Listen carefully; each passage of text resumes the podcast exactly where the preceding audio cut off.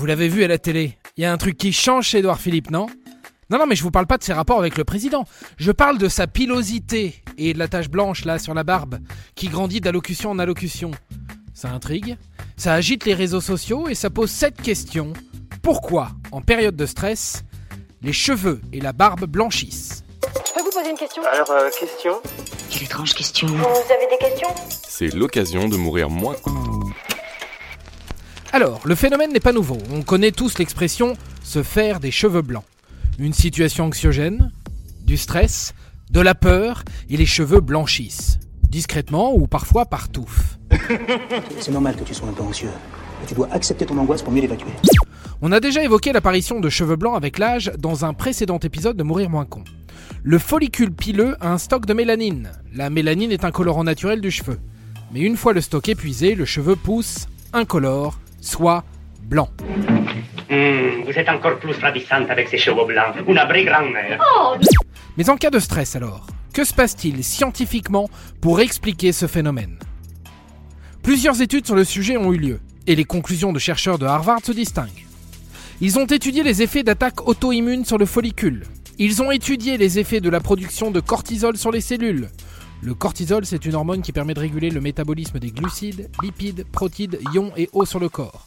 Le cortisol intervient notamment lors de l'exposition à du stress en libérant du sucre dans le sang.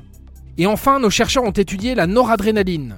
La noradrénaline est un composé chimique qui joue le rôle de neurotransmetteur et qui se libère en cas de stress. Ils ont trafiqué tout ça sur des souris, les attaques auto-immunes, le cortisol, la neurodrénaline, et voilà leur conclusion. Nos petits chercheurs de Harvard pensent que le responsable du blanchiment accéléré de cheveux ou de la barbe d'un Premier ministre en cas de stress est dû à la noradrénaline. Ce composé joue un peu un rôle d'hormone. C'est un précurseur de l'adrénaline.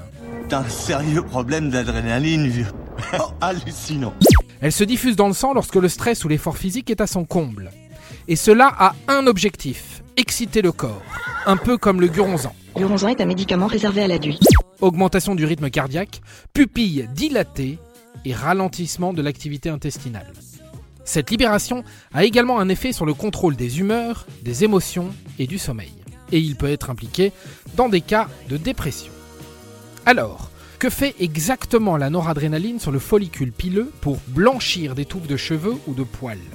La noradrénaline va activer les cellules souches mélanocytaires, ce réservoir de pigments. Et elle va épuiser le stock de pigments. Elle va le vider. Et quand il est vide, le poil et les cheveux poussent blancs. Et bien sûr, c'est irréversible.